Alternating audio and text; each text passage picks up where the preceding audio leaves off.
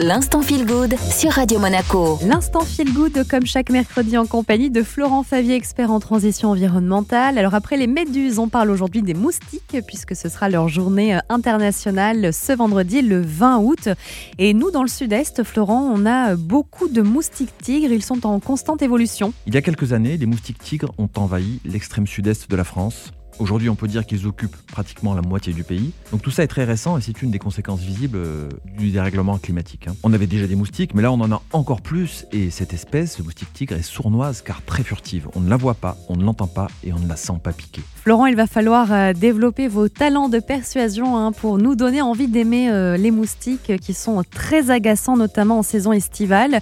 Pour autant, ils font quand même partie, bien évidemment, de la biodiversité. Quand on s'attaque à la biodiversité, finalement, on s'attaque à nous-mêmes. On fait partie de ce tout et dérégler le système naturel, c'est menacer directement l'humanité. Certains scientifiques représentent la biodiversité, pour que ce soit un peu simple et accessible, comme un tissu. À chaque fois qu'on va couper un fil, on se dit, il y a encore plein d'autres tissus, il y a encore plein de fils. Les fils s'adaptent, euh, ils s'étirent, etc.